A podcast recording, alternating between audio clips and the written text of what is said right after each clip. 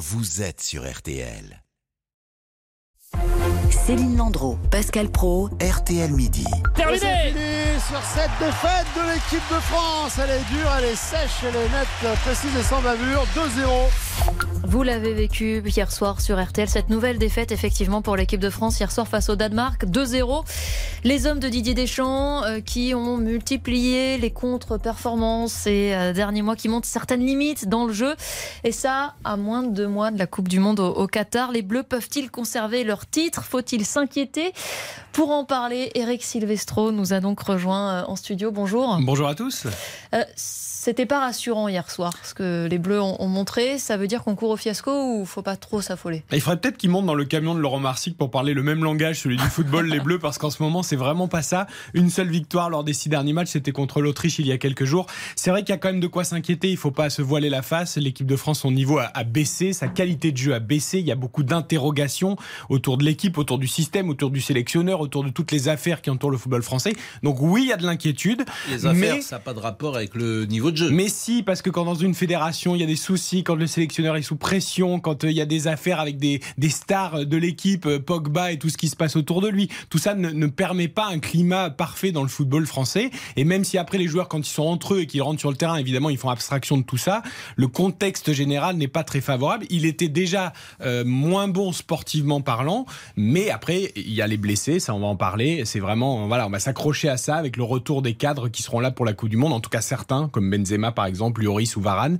Donc il y a quand Ah même des motifs d'espoir, évidemment. même. Il y avait combien de titulaires hier qui, a priori, euh, débuteront, commenceront la Coupe du Monde Ça, vous avez raison, Pascal, ça dépend si vous regardez le verre à moitié, vin- à moitié vide ou à moitié plein. Si on s'en tient aux blessés, évidemment qu'une équipe qui a 7 ou 8 titulaires absents ne peut pas avoir le même niveau de jeu qu'une équipe qui a tous ses titulaires. On est tous d'accord. bah, C'est essentiel. Mais dans les titulaires qui vont revenir, il y a aussi beaucoup d'interrogations sur le niveau de certains. Varane est régulièrement blessé depuis plusieurs saisons. Pogba et Kanté n'arrivent plus à enchaîner les matchs non plus. Donc hormis Benzema, euh, où là, au niveau sportif, il y a des garanties s'il revient de blessure. Mais Loris- Loris, euh, moi j'ai le sentiment que sur le deuxième but hier, Areola, il n'est pas, il est pas net. Oui, après, c'est pas Areola le gros problème du match d'hier, vous en conviendrez, non, mais euh, Pascal. peut-être que Loris aurait arrêté cette phrase. Certainement qu'avec des cadres qui seront là, le niveau de l'équipe de France va grimper. Mais encore faut-il voir dans quel état certains cadres vont revenir et combien vont revenir d'ici la Coupe du Monde? Est-ce qu'on peut imaginer que ce soit un, un mal pour un bien, cette défaite euh, hier, que ça permette de ne pas se voir trop beau avant d'arriver au Qatar Non, mais on se rappelle, C'est il y a toujours 20 la ans, même question en sport. C'est bien, on a perdu 2-0, mais c'est une bonne chose. La Non, défaite non,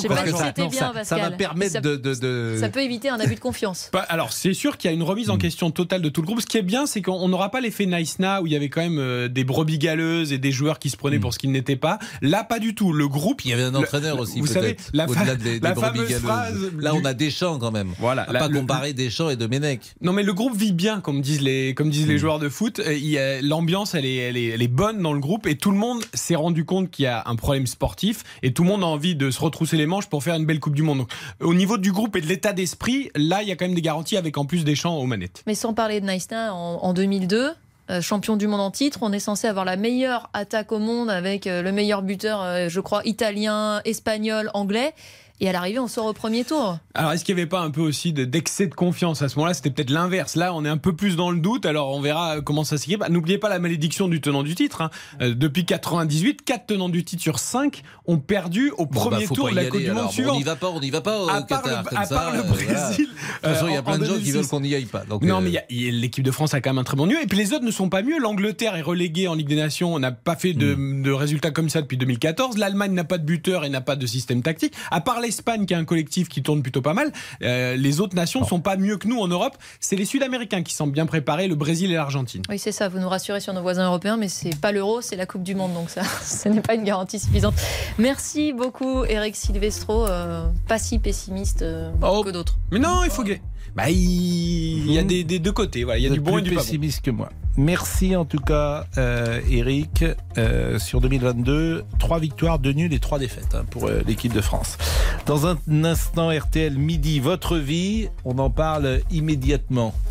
Céline Landreau, Pascal Pro. RTL.